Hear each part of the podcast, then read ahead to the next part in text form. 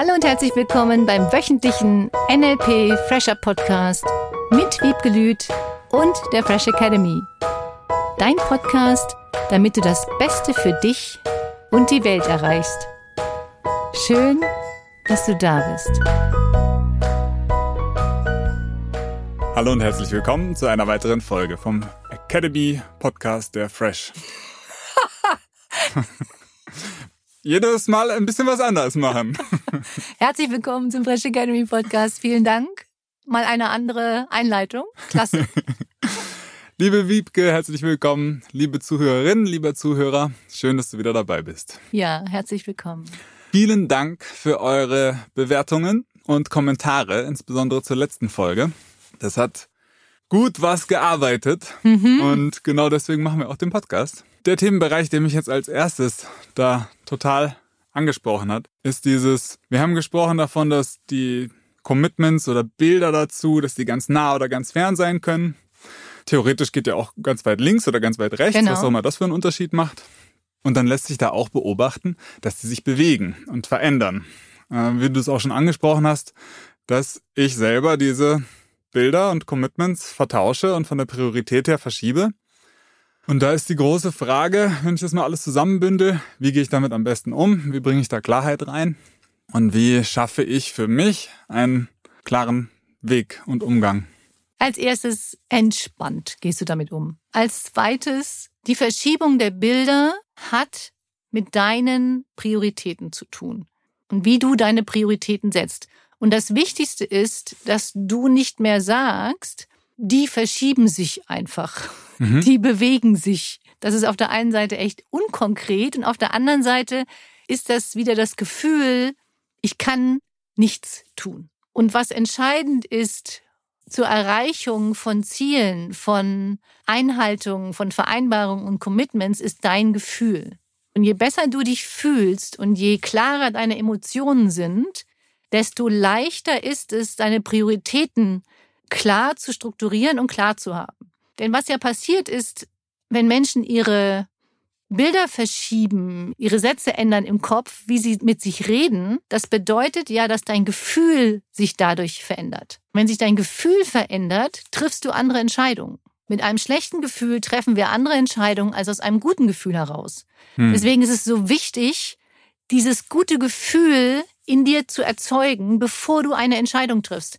Und das ist genau das Gleiche. Bevor du die Prioritäten setzt, ist es wichtig, dass du in einem guten Zustand bist. Wenn Menschen sich dann den Prozess vorstellen von, das ist so viel, ich habe so viel zu tun, ich weiß gar nicht, was ich zuerst tun soll, und sich diese Prioritäten, diese Commitments, was auch immer du jetzt als Wort dafür nehmen willst, als Riesenberg vorstellen, im Sinne von, das ist alles so viel, dann ist das wie ein ständiges Aufflackern von unterschiedlichen Bildschirmfotos im Kopf. Ich habe neulich mit jemandem gesprochen, die hat sich diesen Riesenberg vorgestellt, als ob diese ganzen Bilder auf einem Riesenberg aufgeklebt sind und konnte vor lauter Bildern gar nicht mehr sagen, mit was fange ich denn jetzt an. Diese Bilder dann zum Beispiel von diesem Berg herunterzunehmen und überhaupt diesen Berg zu reduzieren, geht natürlich mit unseren geliebten Metamodellfragen, mit dieser Entscheidung, was ist für dich jetzt am wichtigsten? Und welches Ziel begeistert dich am meisten? Ist das etwas, was ich unterbewusst tue im Alltag? Oder nehme ich mir dann einen Zeitpunkt, wo ich mir bewusst mache, wie das aussehen könnte? Die meisten machen das unterbewusst weil sie diese Strategie geübt haben, weil ihnen diese Strategie irgendwann mal geholfen hat. Und der Einzelne vielleicht auch gewöhnt war, sich so zu verhalten. Diese unterbewusste Strategie, die abläuft, erstmal wahrzunehmen. Das bedeutet, dass du dich hinsetzt und anfängst zu beobachten, was denkst du denn? Was redest du denn mit dir? Ist gleich Denken. Was stellst du dir für Bilder vor? Je mehr du dich selbst beobachten kannst oder das wahrnimmst, geht jetzt nicht darum, dass du den ganzen Tag überlegst, was habe ich gerade gedacht, was habe ich mir gerade für ein Bild vorgestellt, oh Gott, hoffentlich äh, passiert da jetzt nicht gleich was, weil ich das falsche Bild genommen habe, sondern dass du einfach dir von mir aus eine Viertelstunde am Tag nimmst. Das ist ja das, was eigentlich morgens passieren sollte, wenn du deinen Tag planst. Was sind deine wichtigsten Prioritäten für den Tag? Damit kannst du ja schon das, was passiert, clustern. Und wenn irgendwas anderes Unerwartetes geschieht, dann kannst du ganz anders damit umgehen oder sagen, okay, dann schiebe ich das auf den nächsten Tag. Diese bewusste Verschiebung von, du machst Sport und hättest dann vielleicht gesagt, oh, was auch immer du dann vielleicht als Ersatz genommen hättest, statt zu sagen, du machst jetzt Sport. Das geht mit ganz vielen Dingen so und das hat mit Bewusstheit zu tun. Wie bewusst bist du dir über das, was du denkst? Selbst wenn du dir gar nicht bewusst bist über die 60.000 Gedanken am Tag, ab sofort könntest du als Referenzfaktor nicht deinen Gedanken nehmen, sondern dein Gefühl.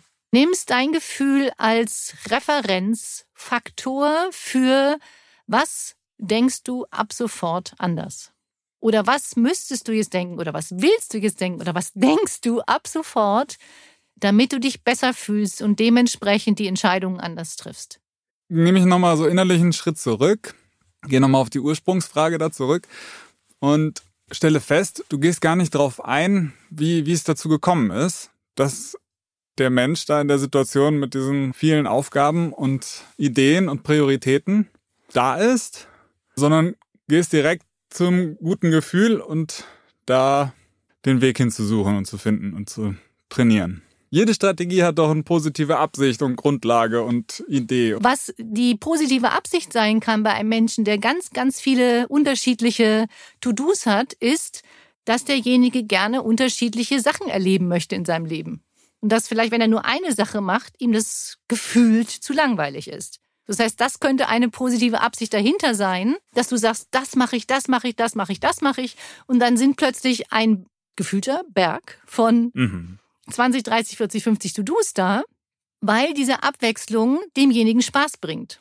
Oder weil er optional sich gerne umentscheidet und sagt, ach, ich möchte mich jetzt hierfür entscheiden, weil das meine Freiheitsgefühle verstärkt. Ich mache jetzt lieber das, ich mache jetzt lieber das. Das bedeutet auch eine gewisse Art der Selbstbeobachtung.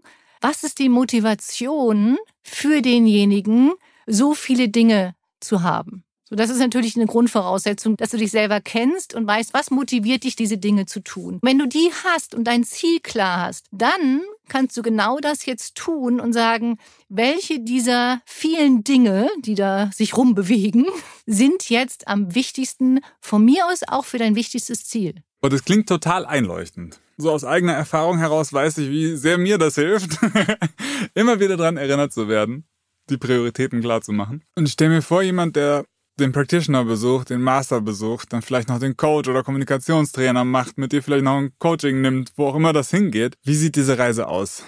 Was kann da alles passieren? Unglaublich vieles, Cooles, Tolles. Ich will was Richtiges hören, ein reales Beispiel bitte. Ein Teilnehmer zum Beispiel, der hat sich im Master entschieden, ein Buch zu schreiben und den Fokus darauf zu richten, dieses Buch fertig zu bekommen. Und hatte vorher ganz viele unterschiedliche Ziele und hat sich dann im Master vorgenommen, dieses Buch fertig zu schreiben. Er hatte wirklich minimalst angefangen, hat gesagt, so der Fokus ist jetzt auf diesem Buch und hat dann wirklich in kürzester Zeit dieses Buch geschrieben und war selbst überrascht, das finde ich das Coole immer daran, wenn du dich fokussierst auf dieses eine Ziel, wie schnell du dann Dinge erreichen kannst, die viel größer sind, als du gedacht hast, die möglich sind. Hm. Es gibt so viele Beispiele von Menschen, die Unternehmen aufgebaut haben, die mit ihren Kindern anders reden, die Kinder plötzlich in der Schule richtig, richtig gut geworden sind, weil die Eltern sich angefangen haben, anders zu verhalten, anders zu reden. Und auch das finde ich ein wunderschönes Ziel. So viel glücklichere Familien, Familien, die wieder zusammen Mittagessen, Abendessen, die wieder Spaß haben. Hm. Das ist so ein schönes Ergebnis von diesen Seminaren. Ich habe gerade neulich wieder einen Anruf bekommen, die mir erzählte, Wiebke, ich bin in der neuen Firma und berate andere Menschen und sagte dann, sie würde jedes Mal das Feedback bekommen, dass sie so fröhlich ist und so gut drauf ist und so eine schöne Stimmung verbreitet, mhm. dass die Kunden sich schon richtig freuen, mhm. wenn sie wieder anruft und sagt, oh, sie sind immer so fröhlich, sie sind immer so gut drauf, es macht so viel Spaß, mit ihnen zusammenzuarbeiten. dann sagt sie, Wiebke, vielen, vielen Dank. Das hätte ich sonst so nie gehabt diese Feedbacks sind so cool und du glaubst gar nicht, was du alles positiv verändern kannst in deiner Welt und in deinem Umfeld, sobald du fröhlicher, glücklicher und viel entspannter auf andere Menschen zugehst. Dann lass uns noch mal kurz eine Wiederholung machen. Ich habe meine ganzen vielen Dinge, die ich alle in meinem Leben an Prioritäten und Ideen und Zielen und Commitments mit mir selber bewusst und unbewusst gemacht habe, da um mhm. mich rum. Und suche mir jetzt das raus, was so die größte, schönste, positive Sogkraft hat. Mhm. So stelle ich mir das gerade vor. Dann hattest du gesagt, Entspannung ist ganz wichtig. Ja. Dass ich mich da von vornherein schon auf ein ganz genüssliches, freudiges Erlebnis einstelle. Dann eine Sache vielleicht rauspicken und die tatsächlich durchziehen, wie das Beispiel mit dem Buch. Wenn ich jetzt meine eigenen Prioritäten klar habe und alles andere sich dann quasi einreiht, hm. ist das eine super Überleitung zum Umfeld, was sich dem Ganzen ja auch irgendwie anpassen darf. Wenn ich jetzt ein Commitment habe mit einem Partner, bei mir ändert sich was. Dadurch muss sich dann gegebenenfalls bei, in meinem Umfeld auch was ändern. Im Umfeld kann ja auch sein, dass da eine Priorität ist, die bei mir keine Priorität ist. Wie gehe ich mit diesem Ungleichgewicht um? Für mich bedeutet das, dass diese Menschen, die jetzt völlig unterschiedliche Prioritäten haben, darüber reden dürfen. Gibt es gemeinsame Ziele zum Beispiel, wenn es jetzt um eine Partnerschaft geht oder auch im Businessumfeld? Es spielt eigentlich keine Rolle. Wenn du weißt, welche Prioritäten jemand hat und es sind vielleicht nicht deine, wie kannst du dann da einen Kompromiss finden? Weil jede Partnerschaft ist ein Kompromiss. Weil jeder hat bestimmte Vorlieben, Erwartungen, Wünsche, die der andere vielleicht so nicht erfüllen kann oder will. Die große Frage ist, gibt es eine gemeinsame Richtung, in die beide gehen? wo kannst du den einen unterstützen und wann kann dich der andere unterstützen? Und ja, es gibt unterschiedliche Prioritäten. Das ist ganz normal. Das ist, wenn du Vater, Mutter wirst, dann verändern sich die Prioritäten. Dann verändern sich die Prioritäten zu bestimmten Dingen. Wenn du einen bestimmten Lebensabschnitt hinter dir hast, die Kinder gehen aus dem Haus oder das Kind kommt in den Kindergarten oder in die Schule. Das alles bedeutet eine Verschiebung von Prioritäten. Nicht jeder empfindet diese Prioritäten dann gleich. Das Beste ist reden, weil dadurch ja ganz oft Vorwürfe entstehen. Immer willst du deinen Sport machen? Was ist mit den Kindern? Warum bist du nicht zu Hause? Du weißt, ich habe Essen gekocht. Im Beruf genau das Gleiche. Warum haben sie das nicht getan? Sie wissen genau, wie wichtig das ist. Warum soll ich das jetzt tun? Ich mache doch gerade eine bestimmte Aufgabe. Das sind ganz viele Momente im Leben, die durch solche Prioritätenverschiebungen dann natürlich entstehen können. Es kann auch mal sein, dass derjenige an irgendwas gerade denkt. Ich kenne das von mir. Ich mache irgendwas und dann fällt mir irgendwas ein, was in dem Moment plötzlich für mich Priorität bekommt und jemand anders denkt, pff, ist doch jetzt gerade völlig unwichtig.